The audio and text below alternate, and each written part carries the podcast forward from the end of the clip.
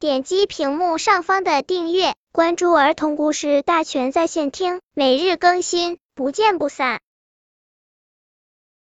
本片故事的名字是《小狐狸买奶糖》。四眼博士，乌龟爷爷最近研制出了一挑奶糖机，只需一分钟。这条奶糖机就能做出一百颗奶糖。乌龟爷爷把这个好消息写在气球上，然后挂在了自家门前。大气球高高的飘在空中，这样森林里的小动物都能知道这个好消息了。小狐狸知道了这个消息后，特别想去买奶糖吃，可是他没有钱。忽然，他想到了一个好办法。等到天黑的时候，他跑到母鸡家。把母鸡刚下的蛋都偷走了，小狐狸高兴极了，因为它可以用鸡蛋去换奶糖吃了。第二天，它飞快的向乌龟爷爷家跑去。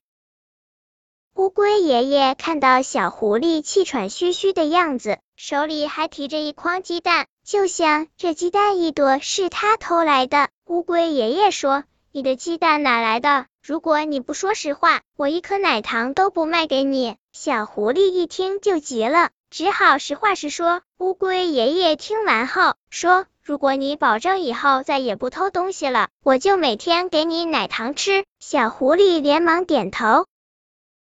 从此以后，小狐狸再也不偷东西了，还帮乌龟爷爷做奶糖呢。